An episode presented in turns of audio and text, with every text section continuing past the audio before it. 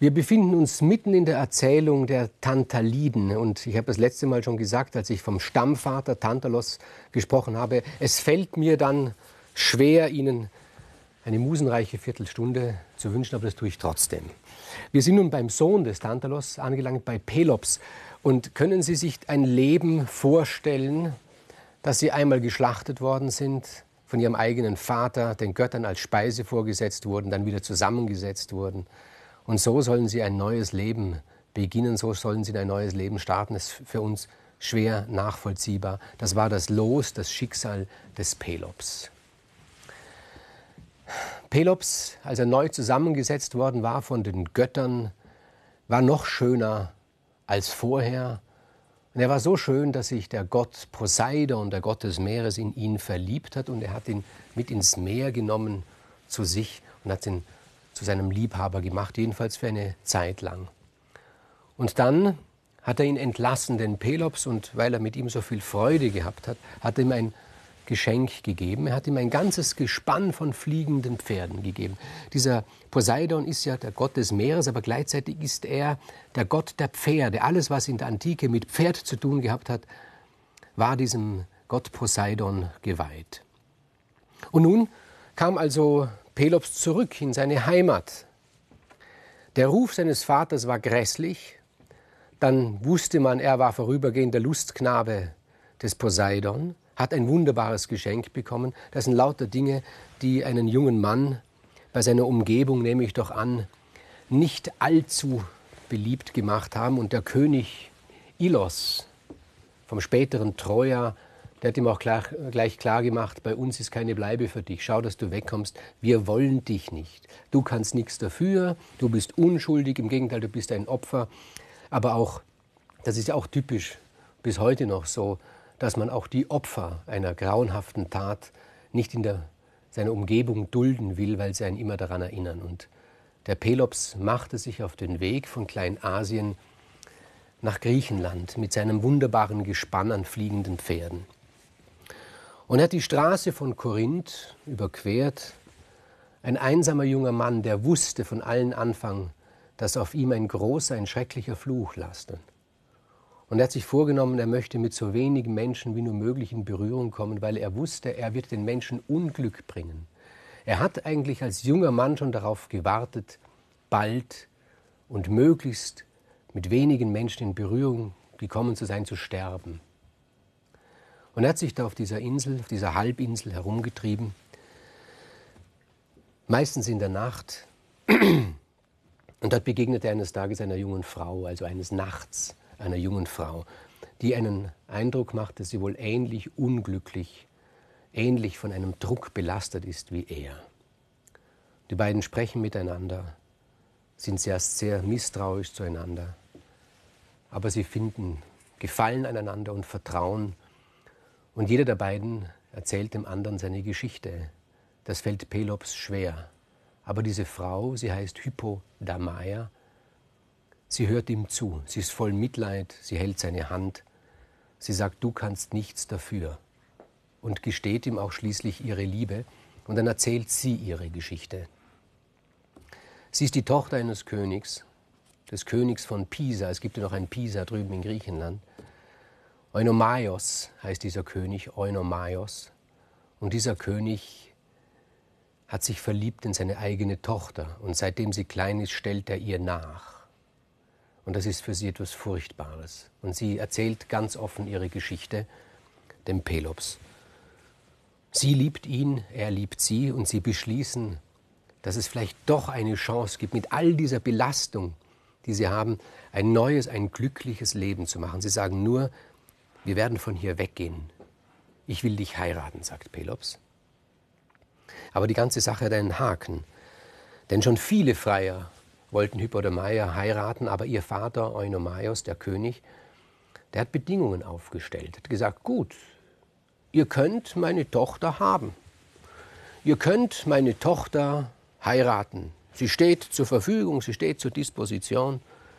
Aber ihr müsst zuerst eine Prüfung bestehen. Wer sie heiraten will, der soll sie auf sein Gespann nehmen, auf seinen Wagen und soll mit ihr davonfahren. Ich werde ihn dann nachfahren. Sollte er mein Reich verlassen, bevor ich ihn erreiche, und wenn ich ihn erreiche, werde ich ihn töten. Sollte er das Reich verlassen, dann gehört ihm meine Tochter Hypodamaya und gleich mein ganzes Reich dazu. Das klingt großzügig, ist es natürlich nicht. Dieser Eunomaios war alles andere als großzügig. Er war sich sicher, dass er jedes Wettrennen gegen jeden beliebigen Reiter, gegen jedes beliebige Gespann gewinnen wird. Warum? Er hatte nämlich auch besondere Pferde, nämlich die schnellsten Pferde, unsterbliche Pferde, die ihm der mir durch und durch unsympathische, widerliche Gott Ares geschenkt hat. Die beiden passen immer gut für mich zusammen, Eunomaios und Ares. Ares hat ihm diese Pferde geschenkt, schneller als der Wind und unsterblich. Und er wusste, er wird jeden erreichen.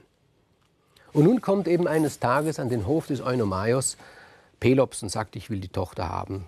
Eunomaios sagt, du kennst die Bedingungen, kann man machen. Mhm. Es wird ein Tag verabredet für dieses Wettrennen. Und Hypodamaya hat Angst. Sie sagt zu ihm, warum tust du das? Wieso sind wir nicht einfach geflohen? Und Pelops sagt zu ihr, du würdest deinen Vater nie, niemals loswerden. Er würde dich überall hin verfolgen. Wir müssen dieses Problem aus der Welt schaffen. Und er weiß auch einen Rat, er weiß eine List. Er erkundigt sich, wer ist denn der Mann, der die Pferde hütet, der sich um diese Pferde, diese unsterblichen Schnellen kümmert. Und er kommt drauf, das ist ein Diener des Eunomaios und der heißt Myrtilos. Und so begibt sich Pelops in den Stall und trifft diesen Myrtilos und sagt, aha, sie fachsimpeln über Pferde und so. Und dieser Myrtilos, der fasst Vertrauen. Und dann, und das weiß ähm, Pelops auch, sagt der Pelops zu ihm, ich habe da gehört, das ist ein Gerücht, ich weiß nicht genau, ob es wahr ist, aber ich habe gehört, du seist der Sohn eines Gottes. Ja, sagt Myrtilos, das bin ich. Ich bin, ich bin der Sohn des Hermes, der Sohn des Götterboten. Ach so, sagt Pelops, das wundert mich aber. Was wundert dich daran? Ja, dieser Eunomaios, der ist doch unter uns gesagt, ist doch ein Lump, nicht? ist ein Sterblicher, hat absolut nichts Göttliches an sich. Und du, der du der Sohn eines Gottes bist, du tust hier da so, so, so Stallarbeiten machen bei diesem Eunomaios? Das gibt's doch überhaupt nicht. Verdienst du so viel? Nein, ich verdiene überhaupt nicht viel, klagt dieser Myrtilos. Dann sagt er, sag mal, ich habe zugesehen, der demütigt dich doch, der ist zu dir unverschämt. Und er bringt so den Myrtilos dazu, über seinen Herrn zu schimpfen. Und dann sagt Pelops, schau zu, es wäre doch ein Gefallen, den wir der Welt tun, allen, der Tochter, der Hypodamaya, dir selbst und allen anderen, wenn wir diesen Eunomaios aus der Welt schaffen. Und der Myrtilos gibt langsam nach und sagt, ja, da hast du recht, aber wie soll ich das tun? Er ist viel stärker als ich, er ist viel klüger als ich. Und sagt er, schau, du machst doch den Wagen, immer richtest du her für ein Wettrennen. Du kannst doch einmal bei den Achsen, diesen Metallachsen, diese Stifte, wo die Räder festgemacht sind, die tust du doch einfach auswechseln, wenn ich das Rennen gegen ihn führe.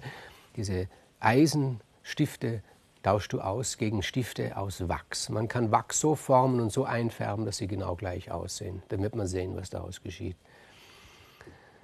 Der Myrtilos, der ist zwar ein unzufriedener Diener seines Herrn und ganz an, alles andere als loyal, aber er ist auch schlau, er will ja auch was davon haben, sagt ja schon, nur dann verliere ich zwar einen schlechten Herrn, Herrn, aber was gewinne ich? Und der Pelops, und das ist seine einzige Lüge, Nämlich in Wahrheit ist dieser Pelops derjenige aus seinem Geschlecht, der noch sowas wie Ehre, wie, wie, wie Güte in sich bewahrt hat. Er verspricht dem Myrtilos, er sagt, gut, wenn du das tust, dann gebe ich dir eine Nacht mit meiner Frau. Gefällt dir Hypodamaya? Und er sagte, natürlich gefällt sie mir. Wem gefällt sie nicht? Alle sind sie verrückt nach ihr, ich natürlich genauso. Na siehst du, du bekommst eine Nacht und du kannst bestimmen, wie lang diese Nacht ist. Das ist das eine Geschenk. Und das andere Geschenk ist, ich gebe dir die Hälfte des, Hälfte des Reiches. Ich bekomme das ganze Reich, wenn ich der Sieger bin. Warum soll ich dir, der du mir geholfen hast, nicht die Hälfte abtreten? Und das überzeugt dann den Myrtilos. Und er tauscht die die stählernen Stifte bei den Achsen aus gegen wächserne. Gut, Eunomaios ist sich des Sieges so gewiss, dass er sagt, beim Tag des Wettrennens zu, zu Pelops sagt, nimm diese Hypodermaia, meine Tochter, auf, auf deinen Wagen, reite du schon voraus mit ihr, ich werde euch schon erreichen. Währenddessen opfert er seinem Gott Ares. Und dann geht er auf den Wagen und reitet mit diesen unglaublich schnellen Pferden voran. Und sie kommen in die erste Kurve, das Wachs bricht auseinander, der Wagen kracht zusammen und sie haben so eine große Geschwindigkeit, dass es für den Eunomaios keine Rettung gibt. Er wird vom Wagen geschleudert, die Pferde ziehen ihn hinter sich her, aber er lebt noch. Pelops hat unterwegs angehalten und hat zu seiner Frau gesagt, komm, wir werden ihn töten.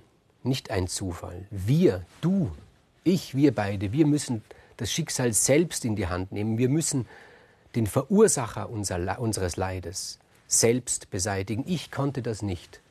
Mein Vater Tantalos ist von den Göttern in den Tartaros geschlagen worden. Ich habe keine Möglichkeit besessen, mich an ihm zu rächen, aber du hast die Möglichkeit, dich an deinem Vater und an der Qual, die er dir zugefügt hat, zu rächen. Und sie gehen zurück und sehen diesen blutüberströmten Eunomaios, der von den Pferden nachgeschleift wurde, da liegen. Und beide halten das Schwert, Pelops und Hypodameia, und sie stoßen es dem Eunomaios ins Herz. Und damit bekommt Pelops zur Frau die Hypodameia. Und Hypodameia ist eine liebende Frau. Und Pelops erbt das ganze Reich. Diese ganze Halbinsel noch heute hat diese Halbinsel seinen Namen, der Peloponnes, das ist die Insel des Pelops. Der Pelops war der reichste von allen. Aber auf ihm lastete der Fluch der Tantaliden. Glücklich kann er nicht werden und er muss Unheil schaffen. Das ist dieser Fluch. Der Fluch der bösen Tat. Und so ist es auch. Myrtilos, der Wagenlenker, der Pferdebetreuer, kommt dann eines Tages und sagt, du, ich möchte dich nur erinnern, jetzt bist du der König, jetzt gehört dir alles, du bist glücklich verheiratet, aber du hast mir etwas versprochen, ich soll was abbekommen. Ja, sagt, sagt Pelops, ich werde auch mein Versprechen halten und ich möchte dir zuerst einmal dein ganzes Reich zeigen. Also die Hälfte dessen, was mir gehört. Und am besten ist es, du weißt, ich habe ein Pferdegespann bekommen vom Gott Poseidon, dem Gott des Meeres, dem Gott der Pferde ein geflügeltes Gespann, ein fliegendes Gespann. Wir werden über unser Reich fliegen, du sollst es dir ansehen. Und sie fliegen, und wo sie oben sind, Myrtilos und Pelops, sehen sie ganz weit unten klein Hypodamaia. Und dann sagt der Myrtilos, ja komm, ich habe es schon gesehen, mich interessiert eigentlich weniger das Reich und seine Dimension, mich interessiert diese Frau. Du hast mir versprochen, eine Nacht mit ihr. Und dann sagt der Pelops ja.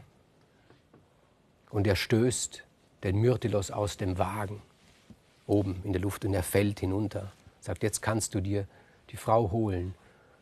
Und er landet vor Hypodamaya, zerschmettert. Aber bevor er zerschmettert wurde, noch in der Luft, verflucht er den Pelops. Und er bittet seinen Vater Hermes, zum Fluch des Pelops, zum Fluch der Tantaliden noch einen weiteren Fluch hinzuzusetzen. Und das geschieht. Und es geschieht in Form der Kinder des Pelops, der Söhne. Ich werde davon noch erzählen in den nächsten Folgen. Einer der Söhne ist Pytheus. Von ihm werden wir hören, wenn es um den Theseus geht.